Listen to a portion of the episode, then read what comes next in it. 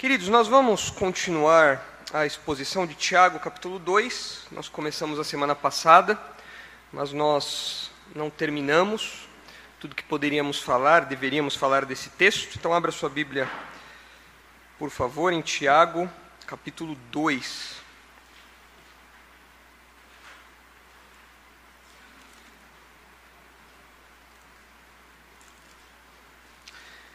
É, pode projetar aquela imagem, por favor, Daniel, que eu pedi, o slide? Ah, eu trouxe essa imagem para os irmãos, porque eu achei ah, é bem curioso isso que aconteceu e ilustra um pouco do que nós vamos falar aqui. Ah, esse artista que está aí ao lado, do lado esquerdo da tela, é um artista plástico italiano chamado Salvatore Garal. E ele é o responsável pela obra de arte que vocês estão vendo na direita. A pergunta é: que obra de arte? Pois bem, a manchete, a notícia diz: artista italiano vende escultura invisível por cerca de 93 mil reais. A obra foi batizada de Lo Sono, que em português seria Eu Sou, e o comprador receberá um certificado. A, a reportagem diz, né? Ah, tem algumas explicações dele aqui, mas a, a reportagem resume. A escultura leiloada pelo artista de 67 anos começou com um valor de 6 mil a 9 mil euros, mas após vários lances ela foi vendida pelo preço de 15 mil euros, na época 93 mil reais mais ou menos. A obra batizada de Lo Sono, que significa Eu Sou, é uma escultura imaterial, ou seja, que não existe, pelo menos não fora da mente do seu criador. Ah, o Salvatore tenta justificar isso daí, tenta ah, mostrar a, realidade disso.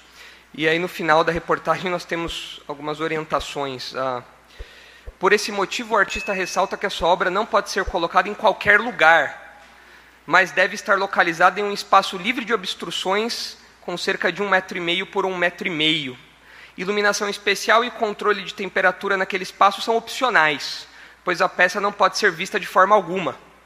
Essas instruções estão detalhadas no certificado de garantia assinado e carimbado pelo artista que o comprador da obra receberá. Acho que eu vou virar artista plástico. Acho que todos podem fazer aí uma obra de arte tão bonita como essa. É absurdo nós uh, vermos algo assim, nós ficamos incomodados com isso, porque nós sabemos que a arte precisa de algo material, a arte precisa ser avaliada de forma objetiva, a arte precisa existir no mundo material, no mundo concreto. Ah, uma ideia dessa de uma escultura invisível é apenas uma fantasia. Toda obra de arte precisa existir ah, no mundo real. E da mesma maneira, o que nós estamos falando desde a semana passada nesse trecho de Tiago, é que a fé também se manifesta no mundo real, a fé também se manifesta na, em realidades concretas, em ações concretas. O que nós temos defendido nesse trecho que estamos estudando é que a fé verdadeira produz ações concretas. A fé verdadeira não é como uma escultura invisível que uh, só existe na mente do escultor e isso é suficiente para validá-la. Não, a fé verdadeira ela sempre é objetiva, traz ali elementos objetivos que podem ser vistos, que podem ser percebidos, que podem ser avaliados na vida dos indivíduos. A fé verdadeira produz ações concretas. Então vamos ler o texto novamente que nós estamos estudando, Tiago capítulo 2, versículo 14. Tendo essa mensagem central em mente, nós já estudamos o texto ah, de modo panorâmico, de modo geral, aí, entendendo todo o raciocínio de Tiago, mas agora, ah, nessa noite, eu gostaria de me concentrar em reforçar algumas verdades a partir de outros textos bíblicos que reforçam esse ensino, mas também ah, tratar de algumas aplicações mais específicas que nós podemos extrair daqui. Então, Tiago capítulo 2, versículo 14 diz assim: Meus irmãos, qual é o proveito se alguém disser que tem fé, mas não tiver obras? Pode acaso semelhante fé salvá-lo? Se o irmão ou uma irmã estiverem carecidos de roupa e necessitados do alimento cotidiano, e qualquer um dentre vós lhe disser, ide em paz, aquecei-vos e fartai-vos, sem contudo lhes dar o necessário para o corpo, qual é o proveito disso? Assim também a fé, se não tiver obras, por si só está morta. Mas alguém dirá: Tu tens fé e eu tenho obras, mostra-me essa tua fé sem as obras, e eu, com as obras, te mostrarei a minha fé. Crês tu que Deus é um só, fazes bem, até os demônios creem e tremem. Queres, pois, ficar certo, homem insensato, de que a fé sem obras é inoperante? Não foi por obras que Abraão, nosso pai, foi justificado quando ofereceu sobre o altar o próprio filho Isaque? vês como a fé operava juntamente com as suas obras. Com efeito, foi pelas obras que a fé se consumou. E se cumpriu a escritura, qual diz: Ora, Abraão creu em Deus e isso lhe foi imputado para a justiça, e foi chamado amigo de Deus. Verificais que uma pessoa é justificada por obras e não por fé somente. De igual modo, não foi também justificada por obras a meretriz Raabe quando acolheu os emissários e os fez partir por outro caminho? Porque assim como o corpo sem espírito é morto, assim também a fé sem obras é morta. Nós temos falado então que a fé verdadeira produz ações concretas, essa é a lição principal que Tiago quer apontar aqui para nós. E dividimos esse texto em dois efeitos das obras do cristão em relação à fé. Aquilo que nós fazemos diz algo, fala algo, representa algo da nossa fé. E esses dois efeitos são os seguintes: nos versículos 14 a 17, nós aprendemos que as obras do cristão tornam a fé proveitosa. E nos versículos 18 a 26, nós aprendemos que as obras do cristão tornam a fé evidente. Então, a fé verdadeira, ela se concretiza, ela vem para fora, e ela é, portanto, proveitosa e evidente. Nós já estudamos isso, como eu disse, de modo panorâmico, nós entendemos aí o raciocínio de Tiago ao longo do texto, entendendo a, entendendo a cadeia de ideias, o modo como ele conecta tudo. Mas agora eu queria olhar para alguns outros textos bíblicos que confirmam essa verdade, que confirmam esse ensino, de que de fato o crente tem que frutificar de que de fato o crente precisa uh, expressar a sua fé por meio de ações concretas, por meio de obras. E esse tópico é importante porque existe uma discussão, não tão antiga, mas uma discussão que tem ah, um, um, certo tumulto eventual no, no, meio dos teólogos, dos comentaristas, dos estudiosos da Bíblia, que é um debate entre duas vertentes ah, ah, distintas em relação às, ao, ao crente e às obras que ele faz, a fé e as obras. É um debate que é dividido entre os teólogos da chamada livre graça, ou em inglês Free Grace, e os teólogos da Lordship Salvation, ou salvação pelo senhorio. Talvez os irmãos já tenham ouvido esses termos. Ah, o que acontece nessa discussão é que homens como ah, o professor Zane Hodges, que defende a livre graça, defendem, essa, essa visão defende que o crente pode ter a fé, mas ele pode viver a vida toda sem nunca demonstrar uma obra condizente com isso. É isso que eles defendem. Não são necessariamente teólogos libertinos, não são necessariamente teólogos que são contra um comportamento correto dos cristãos, não é isso. Mas eles defendem que como a salvação é somente pela graça, então as obras elas evidenciam a fé é verdade, mas mesmo um crente que tem a fé, ele pode viver essa fé, ele pode ter essa fé, ele pode ser salvo, mesmo que ao longo de toda a sua vida ele não expresse nenhum fruto disso, ele não frutifique em nada disso. Isso é estranho para nós, é claro, é um modelo teológico que coloca em xeque muitas das nossas convicções, tem, claro, suas explicações, os seus nuances ali, mas ah, o modo como nós lidamos com esse texto ah, vai contra essa ideia. Porque Tiago diz que as obras ah, andam junto com a fé, não existe uma sem a outra. Não é um ou outro, é um e outro sempre. Ou você tem os dois ou você não tem nenhum. E essa vertente teológica, chamada de free grace, ou graça livre, livre graça, alguns materiais que têm sido publicados em português a respeito disso, parecem ir em outra direção, inclusive entendendo esse texto de um modo diferente do que nós entendemos aqui. Do outro lado dessa discussão, nós temos o que é chamado de salvação pelo senhorio, que é defendida, dentre outros nomes, a posição é defendida pelo pastor John MacArthur, e ele defende que, na verdade, a conversão é também uma troca de senhorio, ou seja, o indivíduo, quando se converte, ele obedecia à sua carne, ele obedecia à sua natureza pecaminosa, ele obedecia ao pecado, e quando nós nos convertemos, então nós trocamos de Senhor. Não é mais o pecado o nosso Senhor, nós agora obedecemos a Jesus Cristo. E isso, de fato, parece muito mais coerente com o ensino bíblico, já que em Romanos o apóstolo Paulo deixa isso, isso claro, bem como em tantos outros escritos. Então, a salvação pelo senhorio não defende que nós somos salvos a parte da graça ou pelas obras, mas nós somos salvos pela graça que é entregue a nós, que é depositada em nós, graça de Jesus, a graça de Deus por meio da obra de Cristo. Mas agora nós temos Jesus não apenas como nosso Salvador, mas nós temos Jesus também como nosso Senhor. E portanto, o indivíduo que vive sem ter Jesus como Senhor, a conclusão lógica é que muito provavelmente não houve uma transformação, não houve uma, uma conversão legítima na vida dele. Essa visão, muito mais coerente com o que nós acreditamos, é a nossa visão, que de fato a conversão envolve uma troca de senhorio e, portanto, o modo como nós nos comportamos, o modo como nós agimos, denuncia ou evidencia a nossa fé, a transformação que aconteceu dentro de nós. E é isso que Tiago está expondo aqui. Tiago está defendendo que, de fato, a fé sempre vem para fora. Então, diferente do que os teólogos da livre graça defendem, ah, de fato parece, ah, pelo ensino bíblico, ah, que o crente ele precisa frutificar. É estranho você conceber a ideia de uma pessoa que foi impactada pelo Evangelho, habitada pelo Espírito Santo, ganhou uma novamente um novo coração, e essa pessoa, ao longo de toda a sua vida, ou pela maior parte da sua vida, não deu frutos. É estranho isso à luz do ensino bíblico.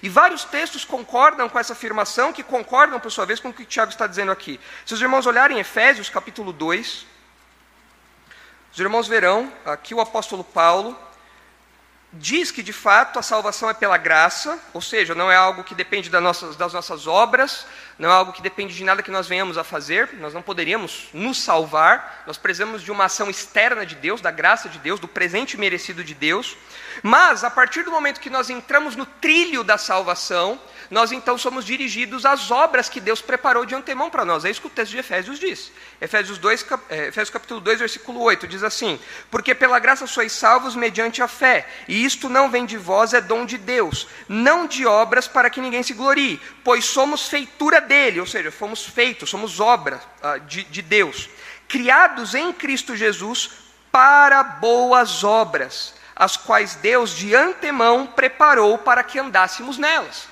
Ou seja, o crente, quando ele se converte, ele é colocado nesse trilho que obrigatoriamente caminha para boas obras, para a expressão prática, concreta da fé do indivíduo.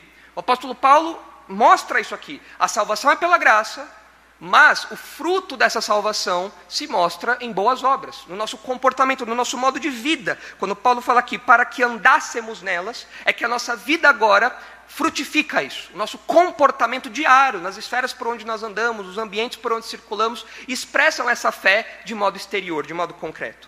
Se os irmãos olharem Mateus capítulo 5, os irmãos verão que Jesus, quando ilustra, ilustrava o papel do crente em meio a esse mundo, falou também a respeito da importância das obras, das boas obras.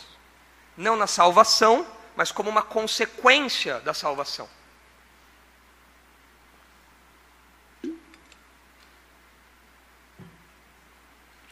Mateus capítulo 5, versículo 14.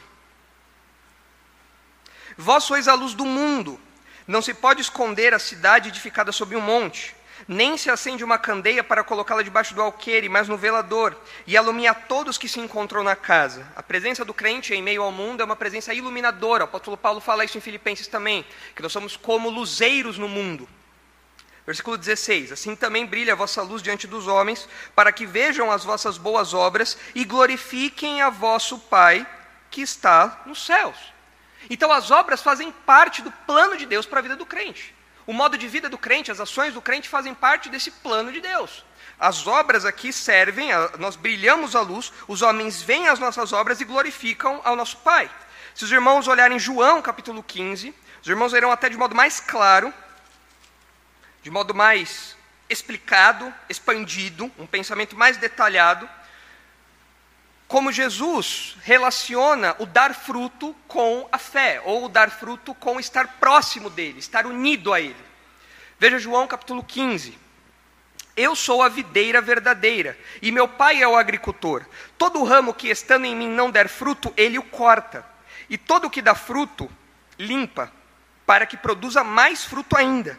Vós já estáis limpos pela palavra que vos tenho falado. Permanecei em mim, eu permanecerei em vós. Como não pode o ramo produzir fruto de si mesmo, se não permanecer na videira, assim nem vós o podeis dar, se não permanecerdes em mim. Eu sou a videira, vós os ramos. Quem permanece em mim e eu nele, esse dá muito fruto, porque sem mim nada podeis fazer. Se alguém não permanecer em mim, será lançado fora, a semelhança do ramo, e secará. E o apanham, o lançam no fogo e o queimam. Se permanecerdes em mim, as minhas palavras permanecerem em vós, pedireis o que quiserdes e vos será feito. Nisto é glorificado meu Pai, em que deis muito fruto, e assim vos tornareis meus discípulos. Veja, a identidade dos discípulos é o fruto. Versículo 9. Como o Pai me amou, também eu vos amei, permanecei no meu amor. Se guardardes os meus mandamentos, permanecereis no meu amor, assim como também eu tenho guardado os mandamentos de meu Pai, e no seu amor permaneço. Tenho-vos dito essas coisas para que o meu gozo esteja em vós e o vosso gozo seja completo. O meu mandamento é este: que vos ameis uns aos outros, assim como eu vos amei. Ninguém tem amor maior do que este, de dar a alguém a própria vida em favor dos seus amigos. Vós sois meus amigos se fizeis o que vos mando. De novo, um imperativo à obediência. Estar próximo de Jesus exige obediência. Isso faz parte do discipulado, faz parte de estar próximo de Jesus. Versículo 15: Já não vos chamo servos, porque o servo não sabe o que faz o seu senhor, mas tenho-vos chamado amigos, porque tudo o que ouvi de meu Pai vos tenho dado a conhecer. Não fostes vós que me escolhestes a mim, pelo contrário, eu vos escolhi a vós outros, e vos designei para que vades e deis fruto, e o vosso fruto permaneça, a fim de que tudo quanto perdirdes ao meu Pai em meu nome, eu vou-lo conceda, e isto vos mando, que ameis uns aos outros. E Jesus continua sua palavra aos discípulos. Mas, de novo, a relação aqui fica clara. Os crentes precisam frutificar. O verdadeiro crente que está conectado a Jesus, frutifica. O verdadeiro crente que está próximo de Jesus foi transformado pelo Evangelho, teve a palavra da verdade implantada no seu coração, tem uma novamente esse indivíduo obrigatoriamente frutifica. É verdade que durante algum período, um período eh, de tempo ah, indeterminado, mas delimitado ali no seu escopo, ah, o crente pode viver desviado. O crente pode viver uma vida de pecados, o crente pode apagar o espírito, o crente pode viver uma vida de desvio, é verdade, mas isso diz respeito a um crente que está desviado.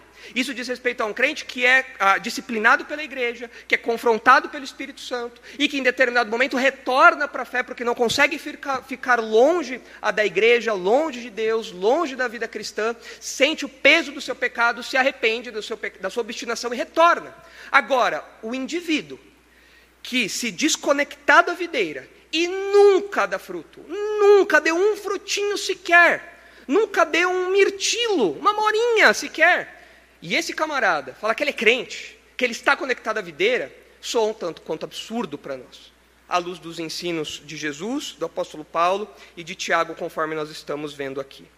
Então, nesse debate, que eu não entrei em detalhes aqui, os irmãos podem ah, procurar isso depois, esse debate entre a livre graça e a salvação pelo senhorio, um debate de algum tempo atrás, algumas décadas atrás pelo menos, mas que ah, vem até hoje, ah, parece apresentar uma posição estranha ao ensino bíblico, que interpreta alguns textos de um modo artificial para justificar algo que a Escritura diz que é o contrário, que o crente obrigatoriamente frutifica. Nós olhamos uma pessoa, nós vemos as ações delas, dela e nós conseguimos identificar: esse indivíduo foi transformado. Ou nós olhamos e falamos: não, esse indivíduo não conheceu o Evangelho. E a nossa fé, então, uh, se evidencia, vem para fora de modo concreto.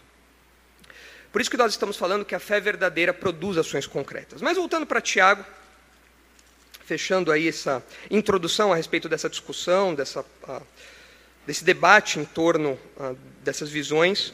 Como eu disse para os irmãos, nós já estudamos, ah, mesmo ainda que panoramicamente, de modo geral, o que o texto quer dizer. Nós já estudamos as divisões, nós já estudamos as palavras relevantes desse texto, como, por exemplo, a justificação de Abraão e a justificação de Rabi por obras. Nós vimos que isso não diz respeito a eles serem salvos por obras, mas isso era uma evidência de que eles são justos, era uma evidência da fé que eles tinham interior, tanto Abraão como Raabe. Nós já estudamos isso, mas agora eu gostaria de me atentar a algumas aplicações que nós não pudemos fazer na última exposição por conta do nosso tempo.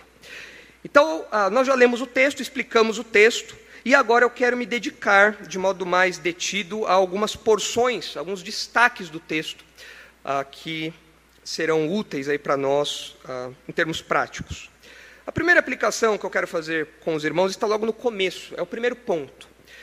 Nós dissemos no primeiro ponto que as obras do cristão tornam a fé proveitosa, e nós enunciamos esse, esse ponto porque Tiago, no versículo 14 e no versículo 16, ele faz uma moldura. Os irmãos devem se lembrar que eu comentei isso.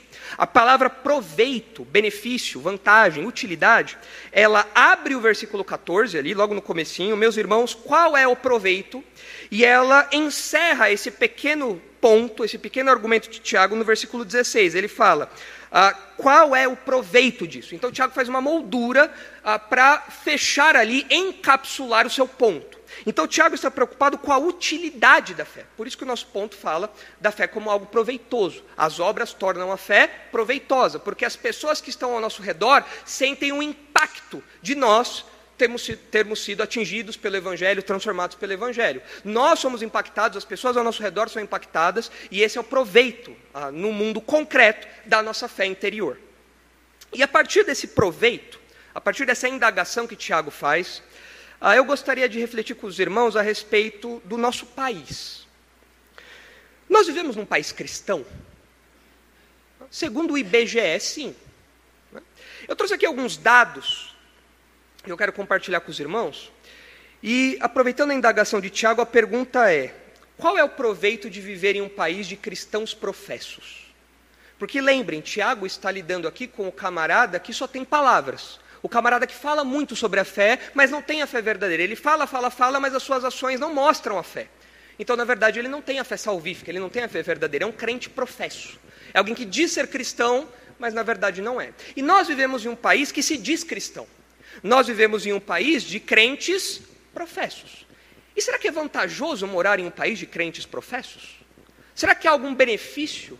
Será que há algum proveito para nós morar em um país de crentes professos? Trouxe aqui alguns dados para os irmãos, quero compartilhar com vocês e nós vamos avaliar isso daí. Eu acho que a resposta já está pronta na mente dos irmãos, mas vamos dar o benefício da dúvida, né? pelo menos ah, pelo bem do argumento.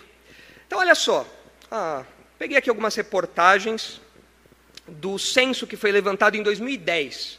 O ano passado nós tivemos um censo, mas parece que os dados de religião não foram computados, não consegui encontrar esses dados. Talvez algum irmão consiga atualizar isso. Mas a partir do censo de 2010, tem algumas informações aqui. Veja só, a reportagem diz assim: em 2000, nos anos 2000, cerca de 26,2 milhões de pessoas se disseram evangélicas que representa 15,4% da população, isso nos anos 2000.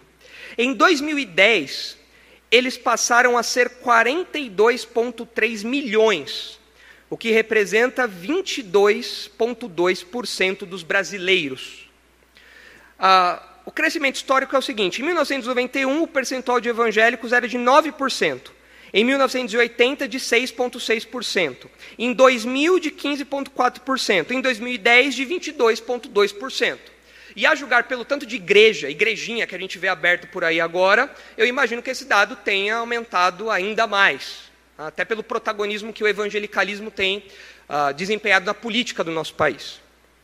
Mas um quinto, pouco mais de um quinto, da nossa população se diz evangélica.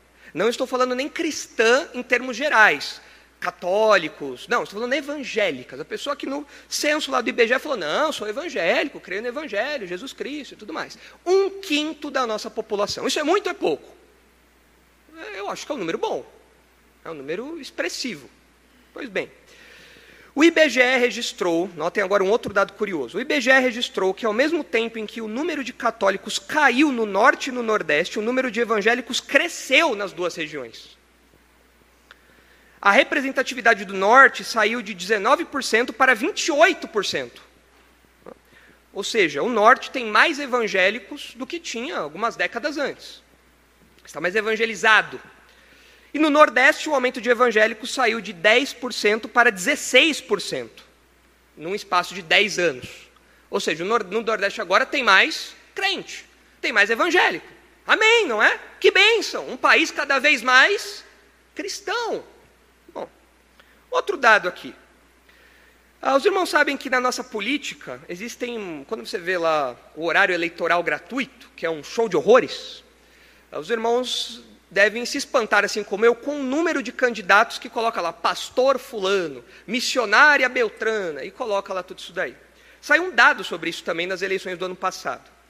Ah, Cabo Daciolo, que se diz pastor, pa, é, Padre Kelmon, que protagonizou aí um, um papelão com a, aquela Soraya, né? Ah, o Eimael, lembra do Eimael? Ei, ei, Eimael. Então, o democrata cristão. Todo mundo lembra do jingle, né? É a publicidade funcionando. Ah, e olha só o dado quanto a esses políticos que usam títulos, títulos religiosos. Em 2022, as candidaturas de religiosos consideradas aptas a participar da disputa chegou a 649. Comparado ao número total, é pouco. O número total de candidatos é 28 mil. De 28 mil, você tem quase 700 que se é, auto-intitulam é, religiosos de alguma natureza. É um número pequeno, mas ainda assim expressivo. A maior parte dessas candidaturas está vinculada ao universo das igrejas evangélicas, o que representa 89% desse número. A maior parte das candidaturas de religiosos é formada por aqueles que se identificam como pastores. De 649, são 392 que se dizem pastores. E esse grupo cresceu 19% em relação às eleições anteriores. Ah, você vê um número expressivo aqui de pessoas que se dizem cristãs. Quando você pensa no, nas viagens que você faz, quando você pega o mapa do Brasil, nós temos um país cristianizado. Nós moramos numa capital que tem nome de apóstolo, São Paulo. Nós moramos num estado que tem nome de apóstolo, São Paulo. Nós temos aqui perto um estado que tem o nome da terceira pessoa da Trindade, Espírito Santo. Nós temos feriados religiosos no Brasil, Dia das Crianças ou nossa Senhora Aparecida, não é? Ah, nós temos ah, placas nas cidades, portais nas cidades, né? Pirapora de Bom Jesus. É, esta cidade pertence ao Senhor Jesus. E você vê aquilo e fala: Uau, o evangelho avançando, glórias a Deus por isso, não é verdade?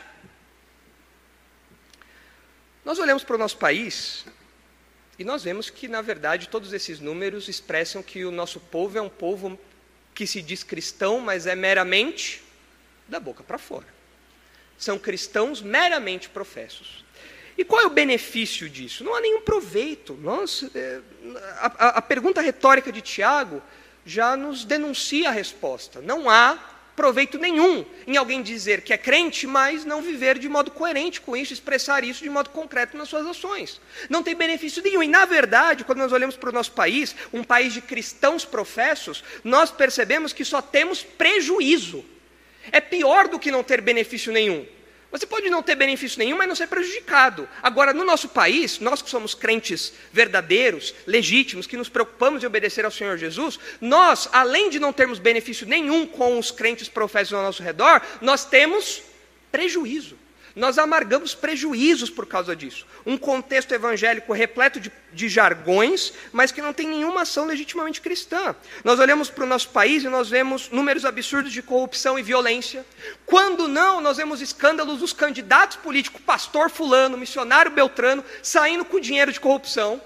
Quando nós olhamos para dados de violência doméstica, por exemplo, nós vemos, eh, ficamos assustados muitas vezes em ver como a, a, a, a, mentalidade do, do, do ímpio ela, ela entra nos lares e isso é revestido, uma vida ímpia é revestida por termos como pastor, missionário, evangelista, e dentro de casa o marido bate na esposa, a esposa bate no marido também.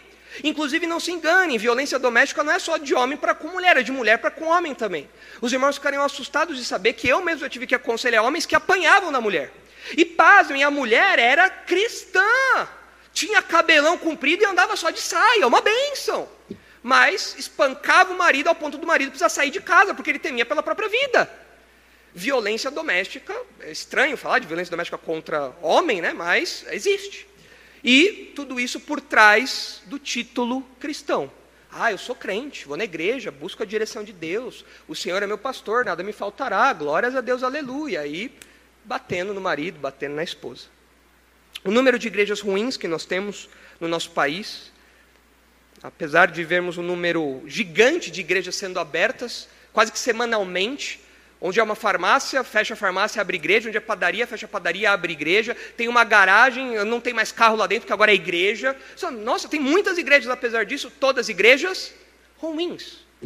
Nós temos um contexto eclesiástico evangélico ruim aqui no Brasil. Escândalos dentro das igrejas, pedofilia, adultério, homossexualismo, roubo, corrupção, tudo que você pode imaginar dentro de igrejas que se a, ah, protegem ali desse rótulo de cristão, mas na verdade é um cristianismo meramente professo. O nosso testemunho é comprometido quando você fala que você é cristão, você tem que colocar um asterisco e dizer tudo que você não é. Você fala, eu sou cristão, mas eu não sou do reteté, mas eu não fico dando profetada, mas eu não roubo dinheiro de ninguém, mas eu não me envolvo com política, mas eu não sou corrupto, mais e você fica dando ali uma série de explicações por que os crentes meramente professos atrapalham o nosso testemunho pessoal. Não há, não há benefício nenhum ah, em nós estarmos cercados por pessoas assim, só prejuízo. A comercialização da fé e, pior, a evangelização de evangélicos. Porque eles que se dizem meramente professos, na verdade, eles não têm nenhuma doutrina correta. O camarada aqui de Tiago, ele acredita que Deus é um só. E tem muito evangélico que, se bobear, ele vai acreditar que existem três deuses, sei lá, existem vários deuses. O que você vai esperar por aí do meio evangélico brasileiro? A ortodoxia é terrível. É uma lástima o que nós temos aqui. E nós temos que evangelizar evangélicos. Tudo isso por causa de crentes meramente professos. A pergunta de Tiago é muito relevante para nós. Qual é o proveito de alguém dizer que tem fé, mas não ter obras? Qual é o proveito de alguém falar que é cristão, mas a pessoa não viver alinhada, de acordo com isso, expressando a fé verdadeira de modo concreto? O proveito é zero. Só prejuízo. Então, se você está me ouvindo aqui ou depois nas gravações, e você não é um cristão verdadeiro, você é apenas um crente professo, pare de falar que você tem fé. Você não tem. Pare de se enganar. Tiago está combatendo o auto-engano aqui. As pessoas que mentem para si mesmas. Pare de mentir para você mesmo.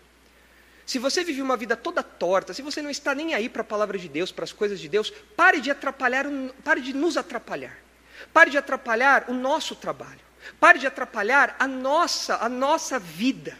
Porque nós estamos realmente comprometidos com o Senhor. Nós cremos realmente que Jesus é o nosso Salvador. E a nossa fé vem para fora todos os dias, de modo concreto. Mas se você se diz crente apenas da boca para fora, para, para. Assuma-se como incrédulo. Fala, olha, eu não sou crente. E ore para que Deus ah, mude isso. Se você tem alguma simpatia pelo Evangelho, mas ainda não foi impactado pela palavra de Deus, ore para que o Senhor trabalhe no seu coração, mas pare de falar que você é crente. Pare de falar que você é um cristão verdadeiro, porque a sua fé é morta. A sua fé, segundo Tiago, é um cadáver. E você pega esse cadáver e você usa esse cadáver como se fosse um ventríloco. Sabe aqueles bonecos? Que você fica falando, falando, e, e aquilo é, é, chega a ser mórbido uma coisa dessa. É um cadáver falante. Meu Deus, que coisa mórbida. Pare de falar isso. Assuma a sua incredulidade e não se, é, não se conecte, não se associe com um grupo que está realmente preocupado em viver o cristianismo verdadeiro, porque isso não traz proveito nenhum para nós. Tiago, no versículo 20, os irmãos devem olhar aí, ele chama essa pessoa meramente professa de homem insensato. Ele diz: Queres, pois, ficar certo, ó homem insensato, de que a fé sem obras é inoperante? Esse indivíduo é uma pessoa vazia, sem valor e de meras palavras. E como nós vimos na semana passada, ah, essa expressãozinha de insensatez pode ter conotações morais. É o indivíduo que tem um desvio moral. Ele vive de modo sujo, ele vive com uma conduta errada, ele tem um comportamento reprovável e ainda assim ele se diz cristão. Ele não tem apenas falta de conhecimento. O problema dele não é falta de conhecimento intelectual, não é falta de informação. O problema dele é falta de transformação. Ele não tem a fé verdadeira dentro dele ainda. Por isso ele é um homem insensato, é um homem vazio disso, é um homem cuja, cuja fé não tem valor, não é a verdadeira fé, é um homem de meras palavras, é um homem que, evidentemente, vive de outro modo, é um homem insensato. Então, essa é a primeira aplicação que eu queria compartilhar com os irmãos. Infelizmente, não há nenhum proveito, nada, ah, em nós vivemos num país meramente professo. Não existe isso. Uma segunda aplicação que eu queria compartilhar com os irmãos está aí no versículo 19. No versículo 19, que está dentro do nosso ponto em que nós falávamos ah, que as obras tornam a fé cristã evidente. No versículo 19, Tiago diz assim: Crês tu que Deus é um só? Fazes bem, até os demônios creem e tremem. O que eu quero dizer aqui é que se você tem uma fé meramente teórica, meramente intelectual, se você acha que ter fé é saber algumas verdades sobre o evangelho, sobre o cristianismo, algumas curiosidades sobre a Bíblia, saber alguns nomes de genealogias, saber os livros da Bíblia, tudo mais, se você acha que ter fé verdadeira se limita a isso, então a sua condição, a sua atitude é pior do que a dos demônios É isso que Tiago está dizendo aqui. Porque os demônios expressam um mínimo de temor. Você nem isso faz.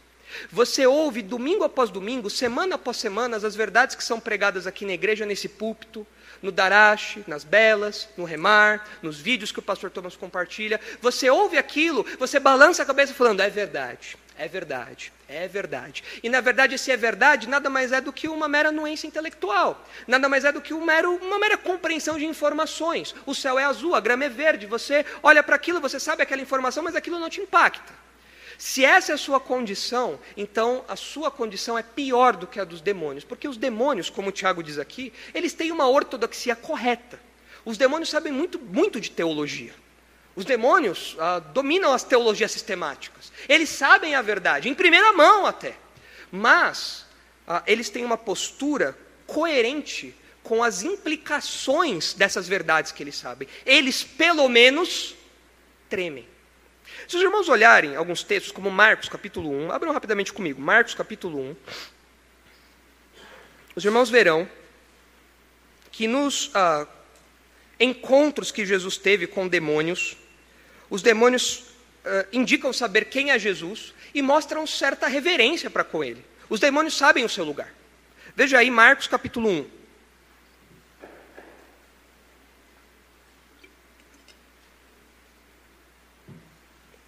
Marcos 1, 23.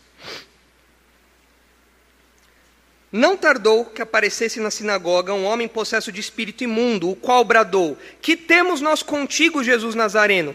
Vieste para perder-nos? Bem sei quem és, o Santo de Deus. Você é o escolhido de Deus. Você é o Messias. Eu sei disso. E agora você vem aqui me confrontar por quê? Ele sabe quem é Jesus. Veja o capítulo 5, o versículo 7. Vire aí um pouquinho as páginas da Bíblia para Marcos 5, 7. Um outro episódio. Exclamando com alta voz, o demônio disse, a pessoa, a possessa disse: Que tenho eu contigo, Jesus, filho do Deus Altíssimo? Conjuro-te por Deus que não me atormentes. Veja aqui de novo, ele reconhece que Jesus é o filho do Deus Altíssimo. Ele, ele tem uma cristologia correta. Os demônios sabem quem é Jesus. E os demônios têm uma certa reverência diante disso, sabem do poder de Jesus e do que Jesus pode fazer para com eles. Se os irmãos olharem Atos capítulo 16, nós vemos um outro episódio em que nós vemos os demônios colocando para fora aí a sua, a sua ortodoxia, por assim dizer, e a sua reverência diante disso tudo, seu comportamento, sua reação diante disso tudo. Olha aí Atos 16, 17.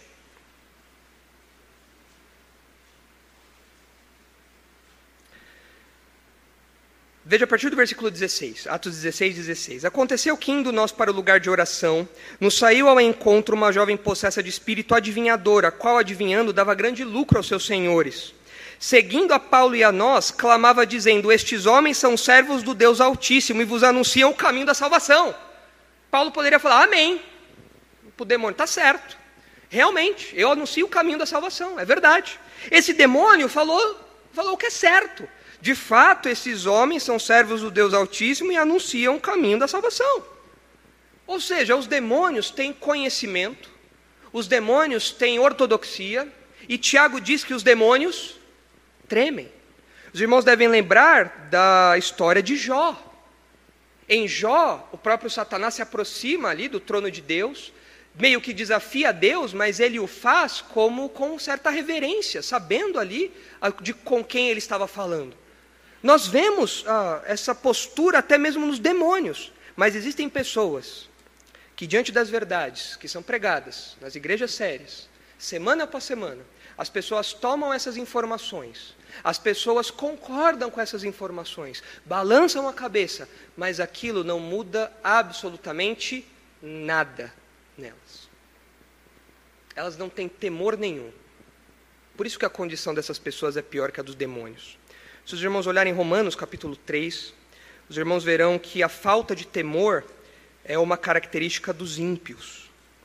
E se você está me ouvindo e você ouve semana após semana as verdades que são pregadas aqui, mas você não treme diante do poder de Deus, você não treme diante das realidades eternas, você não treme diante do que é pregado, do que é ensinado. Se, isso é, se você é indiferente em relação a tudo isso, então a sua condição é pior que a de um demônio.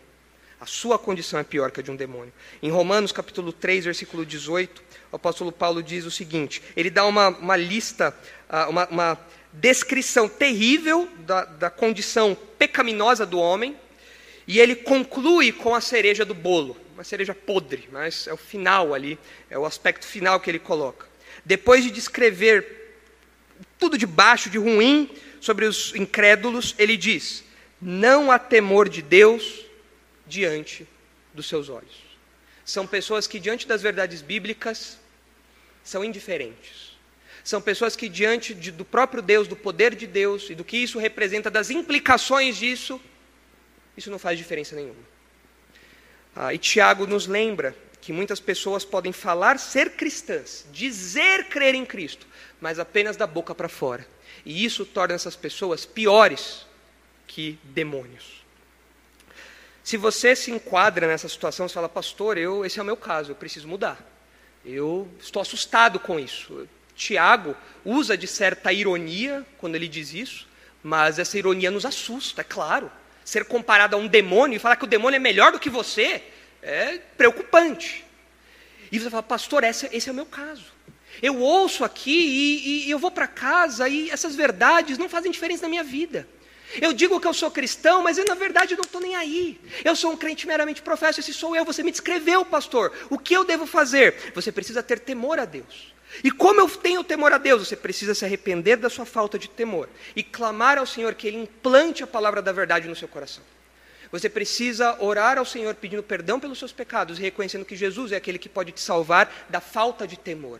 Jesus é aquele que coloca temor no seu coração. Jesus é aquele que restaura a sua relação com Deus. E agora você não é mais um crente meramente professo. Você não é alguém que está numa condição pior que os demônios. Mas caminhando um pouquinho mais aí no texto, nós temos ainda algumas outras aplicaçõezinhas a partir de alguns detalhes do texto. Na sequência, os irmãos verão no versículo 21, ainda dentro do bloco que diz que as obras tornam a fé evidente, nós vemos que Tiago cita o exemplo do pai da fé. Tiago cita o exemplo de Abraão. Talvez não tenha um camarada no Antigo Testamento que seja mais reconhecido pela sua fé, pelo seu compromisso com o Senhor, do que Abraão. Ele é tido como exemplo em várias partes do Novo Testamento, do Antigo também, ah, visto ah, o que ele experimentou em diversos momentos da sua vida e o seu compromisso com o Senhor. E nós aprendemos, a partir do exemplo de Abraão, algumas verdades. O texto diz no versículo 21: Não foi por obras que Abraão, o nosso pai, foi justificado quando ofereceu sobre o altar o próprio filho Isaque? Vês como a fé operava juntamente com as suas obras. Com efeito, foi pelas obras que a fé se consumou. E se cumpriu a escritura, a qual diz: Ora, Abraão creu em Deus isso lhe foi imputado para a justiça e foi chamado amigo de Deus. Abraão, no episódio que é descrito aqui de Gênesis 22, quando, ele é, quando lhe é pedido para que ele sacrificasse seu filho Isaac, filho da promessa, ele então coloca a sua fé para fora de modo concreto, obedecendo ao comando do Senhor. E o Tiago olha para isso e fala: vê como a fé foi confirmada por meio das obras de Abraão. A fé veio para fora. A fé se manifestou no mundo concreto material. Ah, tanto que ah, o anjo do Senhor que aparece lá em Gênesis 22 fala: Pode parar, Abraão, ah, porque eu vi que você de fato teme ao Senhor, eu vi que você de fato iria fazer isso. A sua fé veio para fora. Por isso que Tiago diz que a Escritura se cumpriu. O que é dito em Gênesis 15, que Abraão creu em Deus e isso lhe foi imputado para a justiça. Ou seja, aquilo que foi dito de Abraão lá atrás se confirmou agora, se cumpriu ali agora, se completou ali agora. E o exemplo de Abraão mostra para nós o exemplo de Abraão, que é citado aqui no versículo 21, esse episódio em que ele teve que sacrificar o seu filho, mostra para nós que os frutos da fé muitas vezes são custosos. A fé vem para fora, é verdade. A fé se expressa no mundo material, a fé se expressa no mundo concreto, mas isso nem sempre é fácil, isso nem sempre é agradável, isso nem sempre é livre de custos. Os frutos da fé são custosos. Se os irmãos virarem, virarem um pouquinho as páginas da Bíblia para Hebreus, em Hebreus 11, os irmãos verão que o autor de Hebreus cita também Abraão como exemplo de fé na, naquela que é a galeria dos heróis da fé. E em Hebreus capítulo 11, versículo 17, nós lemos o seguinte: Pela fé, Hebreus 11, 17. Pela fé, Abraão, quando posto à prova, ofereceu Isaque. Estava mesmo para sacrificar o seu unigênito, aquele que acolheu alegremente as promessas, a quem se tinha dito: Em Isaque será chamada tua descendência, porque considerou que Deus era poderoso até para ressuscitá-lo dentre os mortos, de onde também, figuradamente, o recobrou. Abraão foi até as últimas consequências da sua fé. Por isso que ele é tido como um grande exemplo nesse campo. E Tiago agora olha para esse grande exemplo de fé e ele fala: vejam até que ponto essa fé se materializou. Vejam até que ponto essa fé se concretizou no mundo real. E quando nós olhamos para a nossa vida, certamente você não precisará levar o seu filho para ser sacrificado no monte, ah, coisas assim. Isso ah, ficou restrito ali aos patriarcas, aquele momento ali da história, na tratativa de Deus com o povo naquele momento. Mas ainda assim, nós vemos que os frutos da fé são custosos. Os frutos da fé continuam se expressando nos sacrifícios que nós fazemos. Você quer saber se alguém é crente? Olha os sacrifícios que aquela pessoa faz. Olha as coisas que aquela pessoa abre mão. Olha as coisas que aquela pessoa paga por ser crente. Porque os frutos da fé são custosos. A pessoa, muitas vezes, por ser crente, perde emprego, a pessoa, muitas vezes, por ser crente, perde oportunidades, perde amigos, perde vínculos familiares. A pessoa, muitas vezes, por ser crente, ela tem que assumir alguns custos ali, alguns perigos, algumas, a, a, a, algumas coisas que são inconvenientes, algumas coisas que são desconfortáveis para ela. São frutos custosos, mas que nós, como crentes, assumimos porque a nossa fé vem para fora. E quando ela vem para fora, ela se materializa, isso muitas vezes custa para nós, como custou aqui para Abraão. Então você quer olhar para a sua fé, você quer avaliar a sua fé, veja o quanto de sacrifício você faz, em nível pessoal, o quanto de coisas você abre mão pela sua santidade, pela sua fidelidade a Deus, na luta contra o pecado, o quanto você se sacrifica pelas coisas do Senhor, já que a fé vem sempre para fora, como isso tem se materializado na sua vida, como esses sacrifícios têm se mostrado na sua vida. Ou para você, está tudo bem, a fé nunca tem custo, as obras vêm, mas são sempre baratinhas. É uma lojinha de R$ 1,99, sempre baratinho. Ou a fé tem custos para você. Esse fruto te traz consequências que muitas vezes são pesadas ah, em relação às pessoas ao seu redor, às coisas que você perde, os sacrifícios que você faz. E Tiago dá um outro exemplo além de Abraão. É um exemplo curioso. Ele dá o exemplo de Raabe. Olha só aí a sequência do texto. Versículo 25.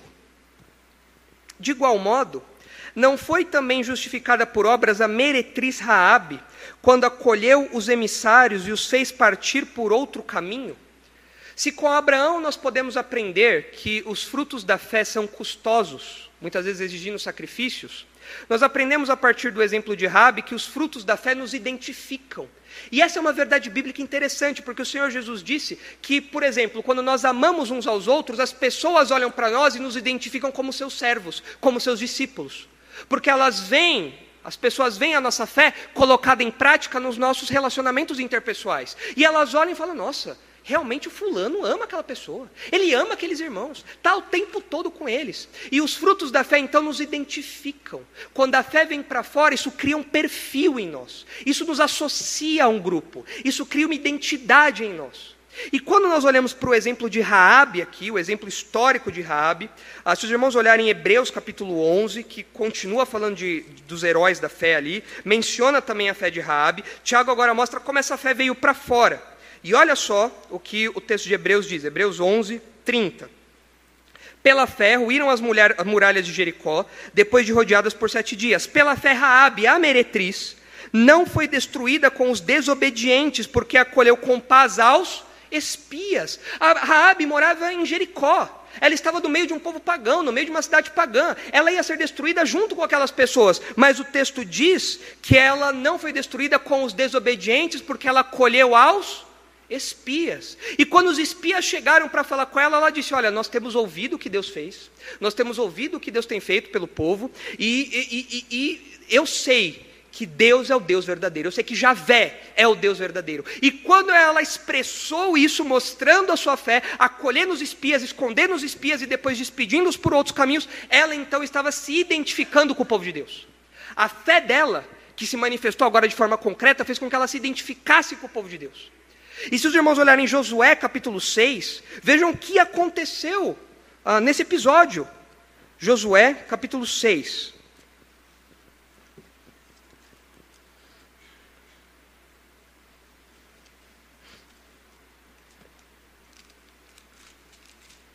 Josué capítulo 6, versículo 22. Então disse Josué aos dois homens que espiaram a terra: entrai, a, entrai na casa da mulher prostituta e tirai-a de lá, com tudo quanto tiver, como lhe jurastes. Então entraram os jovens, os espias, e tiraram Raabe, seu pai, sua mãe, seus irmãos, e tudo quanto tinha. Tiraram também toda a sua parentela e os acamparam fora do arraial de Israel. Porém, a cidade, tudo quanto havia nela, queimaram-no. Tão somente a prata, o ouro, os utensílios de bronze e de ferro deram para o tesouro da casa do Senhor. Mas Josué conservou com vida a prostituta Raabe e a casa de seu pai, e tudo quanto tinha. E habitou no meio de Israel até ao dia de hoje, quando Josué foi escrito. Porquanto esconderam os mensageiros que Josué enviara a espiar em Jericó. Ela habitava agora no meio do povo de Deus ela via realmente expressado a fé que salva. E ela foi salva da destruição que veio sobre Jericó. Mas ela também foi salva como uma crente. Ela realmente se converteu ao Deus de Israel. Ela realmente se converteu a Javé. Ela rejeitou a cidade pagã e acolheu ah, o povo de Deus. Isso mostra para nós ah, que quando a fé vem para fora, ela nos identifica.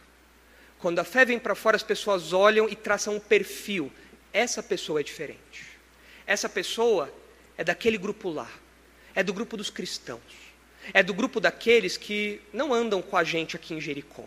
É do grupo que anda com os espias de Israel. É do grupo que não fala palavrão. É do grupo que não fica com os meninos e as meninas na escola.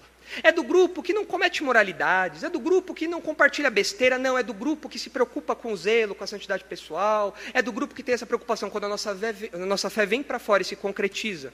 Nós então temos um perfil desenhado, e isso nos identifica com o povo de Deus.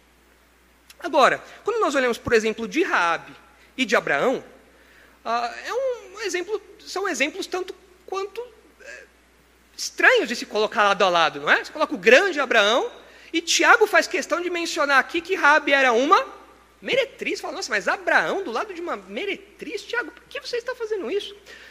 Ah, o que nós aprendemos aqui, olhando para o pai da fé e para a prostituta Raabe, é que ambos tiveram a fé verdadeira confirmada por obras, e Tiago com isso está nos ensinando que não importa a sua origem, o seu contexto ou o seu status, a fé verdadeira sempre se manifesta em ações concretas e sempre evidencia a transformação que aconteceu no seu coração, aconteceu no seu interior. Sempre. Não importa se você é rico, se você é pobre, se você é homem, se você é mulher, se você é, era envolvido em imoralidade, se você era uma pessoa mais certinha, não importa. Quando a fé verdadeira bate, quando a fé verdadeira entra, quando a fé verdadeira chega, ela sempre se expressa de modo concreto no exterior. Ela vai de dentro para fora sempre, não importa seu contexto, sua origem, seu status, não importa. Você pode ser como Abraão, você pode ser como Raabe. A fé verdadeira está disponível no Senhor Jesus. Essa fé transforma Abraões, nem sei se existe plural disso, Abraões, transforma Raabes, transforma todos, e sempre essa fé vem para fora. Não importa a qual desses grupos você pertence. Mas existe uma última aplicação ah, que eu queria fazer com os irmãos, ah, e diz respeito ao ensino geral aqui do texto. Não, há, não está em um versículo específico. Nós já cobrimos o texto todo, explicamos, apontamos algumas aplicações, mas eu queria mencionar uma última aplicação que extrapola um pouco do texto, está um pouco fora do texto, mas que nós encontramos a, o ensino no texto todo aqui. E a relação dos falsos mestres com as suas ações, dos falsos mestres com os seus frutos. Tiago não está preocupado em condenar falsos mestres. Não parece que havia uma ameaça de falsos ensinos aqui, pelo menos não de modo tão claro como nas outras epístolas do Novo Testamento. Tiago está combatendo os crentes professos, mas não necessariamente um falso mestre. Talvez, talvez haja um falso mestre ou um grupo de falsos mestres, porque Tiago, na sequência do texto, fala sobre muitos que não devem se tornar mestres, professores. Então talvez haja uma ligação aí mas não parece ser o objetivo primário, pelo menos, de Tiago. Em todo caso, nós ah, aprendemos com o Senhor Jesus que os falsos mestres são identificados pelos seus frutos. Assim como um crente é identificado pelos seus frutos, o falso mestre também é identificado pelos seus frutos. Veja só o que é dito em Mateus capítulo 7.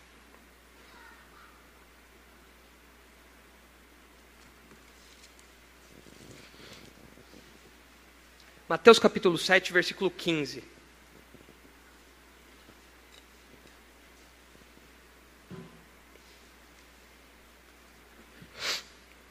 Mateus 7,15 diz assim: Acautelai-vos dos falsos profetas, que se apresentam disfarçados em ovelhas, mas por dentro são lobos roubadores. Pelos frutos os conhecereis. Colhem-se porventura uvas dos espinheiros ou figos dos abrolhos? Assim, toda árvore boa produz bons frutos, porém a árvore má produz frutos maus. Não pode a árvore boa produzir frutos maus, nem a árvore má produzir frutos bons. Toda árvore que não produz bom fruto é cortada e lançada ao fogo. Assim, pois, pelos seus frutos os conhecereis. Nem todo que me diz Senhor, Senhor entrará no reino dos céus, mas aquele que faz a vontade de meu Pai que está nos céus. Muitos naquele dia hão de dizer-me: Senhor, Senhor, porventura não temos nós profetizado em teu nome, em teu nome não expelimos demônios, em teu nome não fizemos muitos milagres, então lhes direi explicitamente: Nunca vos conheci, apartai-vos de mim os que praticais a iniquidade. Todo aquele, pois, que ouve essas minhas palavras e as pratica, será comparado a um homem prudente, que edificou a sua casa sobre a rocha. E caiu a chuva, transbordaram os rios e sopraram sobre os ventos e deram contra o ímpeto contra aquela casa que não caiu porque foi edificada sobre a rocha. E todo aquele que ouve essas minhas palavras e não as pratica, vejam a ênfase de Jesus em viver aquilo, será comparado a um homem insensato que edificou a sua casa sobre a areia. E caiu a chuva, transbordaram os rios, sopraram os ventos e deram com ímpeto contra aquela casa, e ela desabou, sendo grande a sua ruína. Esse texto, tem até musiquinha, né? Não, não, construa a sua casa na areia. Ah, esse texto não fala sobre as dificuldades da vida. A tempestade aqui é o juízo de Deus. E o texto fala que o juízo de Deus contra os falsos mestres é o juízo que é comparado a uma tempestade sobre uma casa que é construída na areia. Essa casa não aguenta, ela desaba, ela desmorona. Agora, ah, quando a pessoa realmente se converte, ela está firmada na rocha. Ela está segura ali na rocha. Ela não teme a tempestade, ela não teme a ira de Deus, porque isso já está resolvido. Agora, em todo esse trecho fica muito claro Jesus falando que as obras, aquilo que o falso mestre faz, denuncia se ele tem a fé verdadeira ou não, se ele é um verdadeiro mestre ou não. Nós devemos olhar para as ações daqueles que se dizem pastores, líderes, mestres, gurus religiosos, e nós devemos olhar se de fato as ações deles são coerentes com aquilo que eles professam com a fé cristã. Ah, nós vivemos num país, como eu disse no começo, onde muitos se dizem cristãos, mas estão longe de ter a fé verdadeira. Ah, eu sei que não é um cristão, mas vocês devem ter ouvido falar do escândalo envolvendo aquele homem, João de Deus. João de Deus. E ele foi condenado, é um curandeiro, um médium, mas ele foi condenado a quase 500 anos de prisão por crimes sexuais. E muitas pessoas confiavam nesse homem, enganadas ali por ele. E você, é evidente que um homem desse não é um homem de Deus. É evidente que esse um homem desse é um falso profeta. Agora, quando nós trazemos para os arraiais evangélicos, nós vemos também vários joões de Deus. Pessoas que se dizem pastores, líderes, pessoas que se dizem ah, autoridades eclesiásticas, mas que fazem atrocidades, tanto quanto esse homem aqui fez. E que merecem condenação e até coisas na justiça mesmo pelo que fazem roubo, imoralidades, abusos, enfim. Quando você olha para um falso mestre, você tem que olhar as ações dele. E isso vai denunciar o comportamento dele. Pelo fruto você vai conhecer a árvore. A vida do falso mestre é marcada por escândalos sexuais, é marcada por mentiras, é marcada por abuso de poder, é marcada por corrupção. Se você ah, está me ouvindo e é de uma igreja onde o líder, o pastor, é marcado por isso, você está sendo pastoreado por um incrédulo. Muitas pessoas chegam à nossa igreja e falam assim: Pastor, eu estou em dúvida se eu devo sair da minha igreja ou não. O meu pastor ele foi pego roubando, o meu pastor ele foi pego é, em envolvimento extraconjugal com a secretária, e ele se arrependeu e tudo mais, e disse que se arrependeu, mas ele caiu de novo depois, e depois ele fez outra coisa, mas eu não sei se eu devo sair daquela igreja ou não. Eu falo, mas você não sabe? Você não sabe se você deve sair daquela igreja ou não? Você está sendo pastoreado por um incrédulo. Você está sendo pastoreado por um lobo que se diz cordeiro. Você está sendo pastoreado por um cristão meramente professo. Qual é o perigo disso? Qual é o perigo de uma ovelha ser pastoreado por um lobo? Você está sendo engordado para o abate. E, e, ele vai te abater. Os lobos fazem isso, a natureza dos lobos fazerem isso. Uma hora essa máscara cai e na verdade já está caindo. Você está vendo os frutos podres dessa árvore podre. E você está ignorando, está passando um verniz ali. E muitas pessoas então tentam se enganar acreditando que não, que não é, ver, não é isso, não é bem assim, quando estão sendo pastoreadas por incrédulos. Nós, como crentes, ah, devemos olhar para o que Tiago fala, para aquilo que Jesus está falando, e entender que a fé verdadeira sempre se expressa com frutos bons, sempre se expressa de modo concreto. E nós avaliamos então a postura, a vida de um mestre a partir disso. Por fim, abram, por favor, em 2 Pedro, capítulo 1. Quero terminar lendo esse texto. 2 Pedro capítulo 1, a partir do versículo 3. Nós temos o apóstolo Pedro associando também fé e obras. As obras que vêm da fé, a fé que produz obras. E ele mostra a utilidade disso para nós, para a nossa vida cristã. A necessidade que nós temos disso tudo na nossa vida cristã. Segunda de Pedro, capítulo 1, versículo 3 diz assim: Visto como pelo seu divino poder nos têm sido doadas todas as coisas que nos conduzem à vida e à piedade, pelo conhecimento completo daquele que nos chamou para a sua própria glória e virtude, pelas quais nos têm sido doadas as suas preciosas e muito grandes promessas, para que por elas vos torneis coparticipantes da natureza divina, livrando-vos da corrupção das paixões que há no mundo. Por isso mesmo, vós, reunindo toda a vossa diligência, se dedicando, sendo zelosos, Associai com a vossa fé a virtude. Com a virtude, o conhecimento.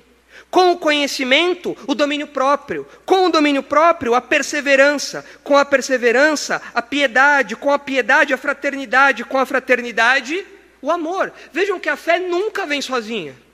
A fé nunca vem sozinha. Qual é a gangue da fé? A gangue do bem? Qual é a turma da fé? Está aqui. A fé, ela deve vir associada com a virtude, com o conhecimento, o domínio próprio, a perseverança, a piedade, a fraternidade e o amor. Versículo 8 ele continua: Porque estas coisas existindo em vós, e em vós aumentando, fazem com que não sejais nem inativos, nem infrutuosos no pleno conhecimento de nosso Senhor Jesus Cristo. O crente que cultiva essas coisas, ele frutifica, ele é ativo, ele dá frutos, frutos bons, porque é isso que o crente deve buscar e deve fazer. É natural da fé produzir isso. Pois aquele a quem estas coisas não está presente é cego, vendo só o que está perto, esquecido da purificação dos seus pecados de outrora. Por isso, irmãos, procurai com diligência cada vez maior confirmar a vossa eleição. Estabelecer, firmar. É você olhar para a sua vida e ver esse crescimento espiritual e falar: eu, de fato, sou mais santo hoje do que eu fui ontem. E amanhã serei mais santo do que hoje. Porque eu estou crescendo, eu estou frutificando, Deus está operando em mim. Glórias a Deus por isso. E assim eu confirmo a minha salvação. Porquanto, procedendo assim, não tropeçareis em tempo algum. Pois desta maneira é que vos será amplamente suprida a entrada no reino eterno de nosso Senhor e Salvador Jesus Cristo. Enquanto aguardamos a entrada desse reino, nós precisamos frutificar. O crente verdadeiro frutifica. Caso contrário, ele é apenas um crente professo. Caso contrário, ele é um crente, entre aspas, apenas de meras palavras. Então, de fato, nós reforçamos aqui o que Tiago ensina, que a fé verdadeira produz ações concretas. Nós vimos dois efeitos das obras do cristão em relação à fé. As obras do cristão tornam a fé proveitosa e as obras do cristão tornam a fé evidente. Em uma próxima ocasião, nós continuamos a exposição de Tiago, entrando agora numa nova sessão. Vamos orar. Santo Deus, Nós pedimos que o Senhor mantenha essas verdades no nosso horizonte, no nosso coração. Que nós tenhamos discernimento, sabedoria para avaliar a nossa fé. E se nós identificarmos que a nossa fé é apenas uma fé inativa, morta, que não é verdadeira, é uma fé falsa, que nós corramos ao Senhor, que nós nos entreguemos ao Senhor, que nós reconheçamos Jesus como o único Salvador e então a palavra sendo implantada em nós frutifique. Que esse indivíduo, descobrindo que não é crente, que ele corra ao Senhor Jesus e seja colocado na videira verdadeira e então passe a frutificar. E nós que já somos crentes, que lutamos contra o nosso pecado, que nós vejamos em nossa vida esses frutos que vêm da fé verdadeira. Que nós percebamos isso na nossa identidade, que nós percebamos isso na luta contra o pecado, nos nossos sacrifícios, no nosso testemunho, nas nossas palavras. Que o Senhor nos ajude a sermos crentes operosos. Que o Senhor nos ajude a sermos crentes cada vez mais ah, abundantes nessa colheita de frutos. E que os nossos irmãos se beneficiem disso. E assim a nossa fé seja proveitosa. E que nós evidenciemos aquilo que o Senhor fez em nosso interior o coração novo que o Senhor nos deu, a mente nova que o Senhor nos deu, a transformação que o seu Espírito operou em nós. Leve-nos agora em segurança para casa, abençoe a nossa semana, nos proteja. E é isso que pedimos em nome de Jesus. Amém.